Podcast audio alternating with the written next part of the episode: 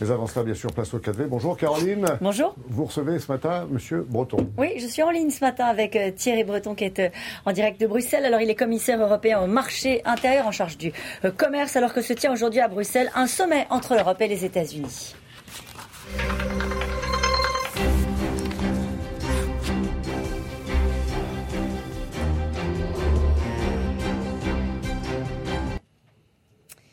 Bonjour Thierry Breton, merci d'être euh, avec nous ce matin. Euh, vous, avez, vous allez recevoir euh, aujourd'hui euh, Joe Biden. Euh, il, il, rencontre les responsables européens. L'Amérique est de retour, c'est ce qu'il a dit. Joe Biden est plus sympathique, c'est vrai, euh, sur, le, sur la forme, mais sur la partie économique. Est-ce que vous espérez un vrai changement de politique? D'abord, vous l'avez dit, Caroline Roux les relations euh, se sont nettement, euh, comment dirais-je, apaisées, détendues euh, avec les États-Unis depuis euh, l'avènement de la nouvelle administration euh, Biden. Mais, euh, mais oui, bien sûr, l'Amérique reste l'Amérique et l'Europe l'Europe. Et cette crise a révélé euh, je crois de façon très claire à nous autres Européens que bah, qu'au fond euh, notre destin il est entre nos mains. Alors bien sûr, euh, nous avons un jeu d'alliance, nous avons des partenaires. Les États-Unis sont nos alliés, ils le sont depuis des décennies, ils le seront encore pendant des décennies. C'est un très grand partenaire. Mais vous, vous savez, avec euh, avec ce que nous venons de, de vivre, euh, et notamment, euh, on l'a vu, la rupture de chaînes d'approvisionnement dans des pans entiers de l'économie y compris du reste euh, à l'occasion de décisions qui ont été prises en particulier par nos alliés américains euh, de se fermer sur eux-mêmes, en, en particulier euh, pour Sur ne pas exporter une seule ce vaccin. Mhm. Eh bien, ou même des composants, euh, nous avons pris conscience que notre destin était entre nos mains. On va parler de ça aussi. Alors, est-ce que vous, avez- vous pensez qu'avec Biden, on va euh, euh, sortir des surtaxes douanières? Ah ben, on en discute évidemment et on en discute depuis longtemps. Euh, euh, euh, bon, je, je, je ne sais pas si on, si, si on, on va conclure ce dossier euh, aujourd'hui, mais, mais, mais on avance. On espère pouvoir euh, euh, avancer euh, rapidement et notamment sur le volet aéronautique, sur le volet acier, qui quand même, il faut dire les choses comme elles sont, ont quand même un peu empoisonné nos relations.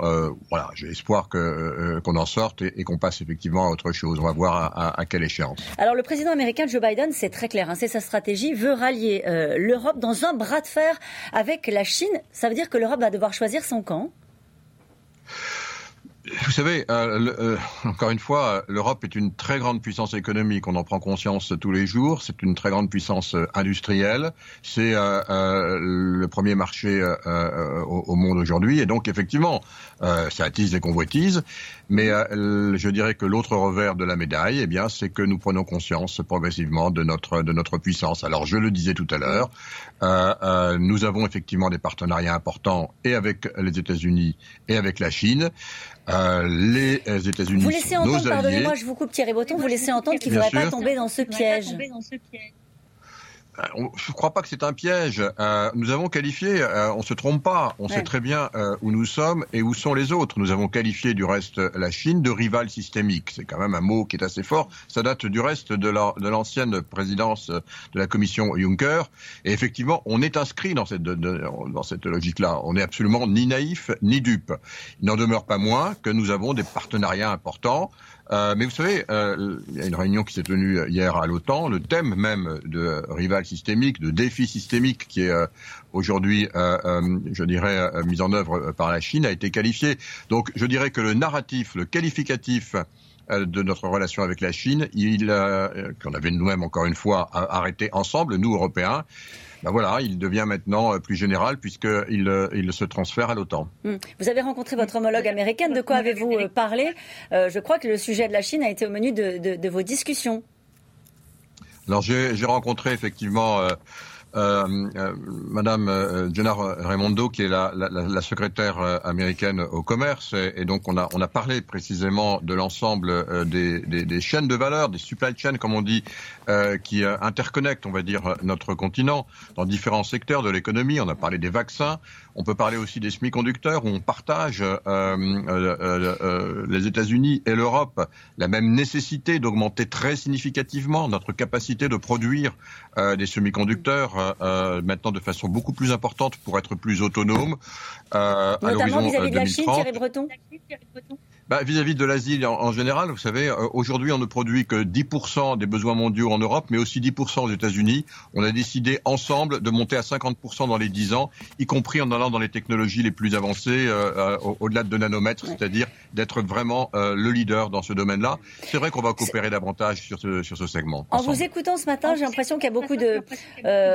lucidité sur la nature des relations avec les États-Unis, mais vous attendez pas un bouleversement en termes de stratégie économique. Ça sera toujours l'America First en réalité. Oui, mais on est très heureux d'abord que les États-Unis rejoignent euh, les, les, institutions internationales. Elles s'en étaient éloignées. Euh, C'était vraiment très dommageable euh, pour, euh, je dirais, pour tout le monde, pour eux y compris, et pour l'avenir de pour l'avenir de la planète, y compris évidemment en ce qui concerne le climat.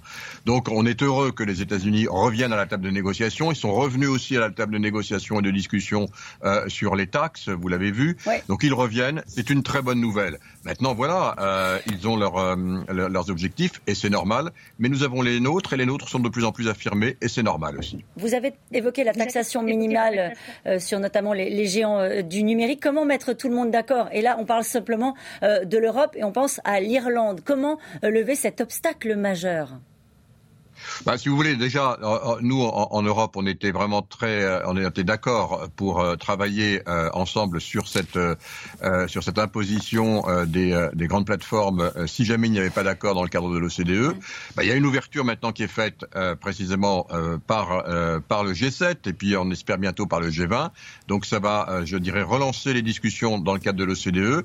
On n'a jamais changé d'avis. On privilégie effectivement un accord dans le cadre de l'OCDE parce que ça veut dire que ça englobe évidemment une très grande majorité des pays de la planète. Maintenant, si jamais ce n'était pas le cas, euh, l'Europe l'a dit de façon unanime, euh, les 27 euh, tous ensemble, eh bien qu'on proposerait notre propre système. Mais, mais, mais croyez-moi, nous, nous, préférons, je préfère effectivement que ça se passe dans le cadre de l'OCDE. ça va être compliqué avec l'Irlande et ça, on, le sait depuis longtemps. juste un mot sur la vaccination. N'oublie pas que vous étiez en charge aussi, membre de la task force sur les, sur les vaccins. Est-ce que vous pensez déjà toujours qu'on atteindra l'immunité collective en juillet lorsque c'est ce que, ce que vous vous aviez dit précédemment. Alors ce que j'ai dit très précisément, je vais revenir parce que je vais revenir parce que c'est très important, c'est que euh, nous, euh, nous, nous serons en, en capacité, euh, et c'était un peu le, je dirais l'objectif le, que nous nous sommes fixés, de pouvoir livrer suffisamment de doses pour qu'à mi-juillet on puisse vacciner 70% de la population adulte. Je vous confirme qu'au niveau européen, on est vraiment bien parti pour atteindre ces, ces chiffres. voilà, 70% de la population adulte. Vous voyez, pour vous donner des références. J'ai vu que les, les, les, les, Anglais avaient repoussé un peu maintenant. Ils espèrent atteindre 66%. Bon, on verra bien. On n'est pas 1% près euh, euh, vers, le 20, vers le 20 juillet. Donc, ils ont repoussé. Je pense que euh, l'Europe, non seulement est, est, est revenue effectivement dans la course, l'a fait maintenant en tête. Et c'est très important parce que il s'agit de la santé de nos concitoyens et puis aussi notre capacité à pouvoir ben, disons les choses comme elles sont, partir en vacances de façon sécurisée pour soi et pour les autres. Vous aussi, vous avez des projets pour les vacances, Thierry Breton. Une dernière question très vite. Dans la, une interview dans la Stampa, un haut responsable de l'Agence européenne du médicament a déclaré qu'il valait mieux arrêter la vaccination avec AstraZeneca et le remplacer par le Johnson Johnson quand c'est possible. Est-ce que ça fait partie des projets et des décisions qui pourraient être prises? Non, pas du tout. Pour l'instant, euh, absolument pas. Donc, euh, l'AstraZeneca a été validé par, euh, par notre agence de santé. C'est l'une des meilleures, si ce n'est la meilleure au monde. Et donc, on poursuit avec l'ensemble des, des, des, des, vaccins. Euh, ce qui est exact, c'est que les vaccins à ARN messager, c'est-à-dire euh, ni AstraZeneca ni Johnson Johnson, semblent particulièrement bien adaptés pour être prêts au cas où il y aurait une nécessité d'une troisième, d'une troisième dose pour faire face à, à, à, un variant. Donc, on, on sera prêt aussi à l'automne. Merci beaucoup Thierry Breton d'avoir été notre invité ce matin. C'est à vous Laurent.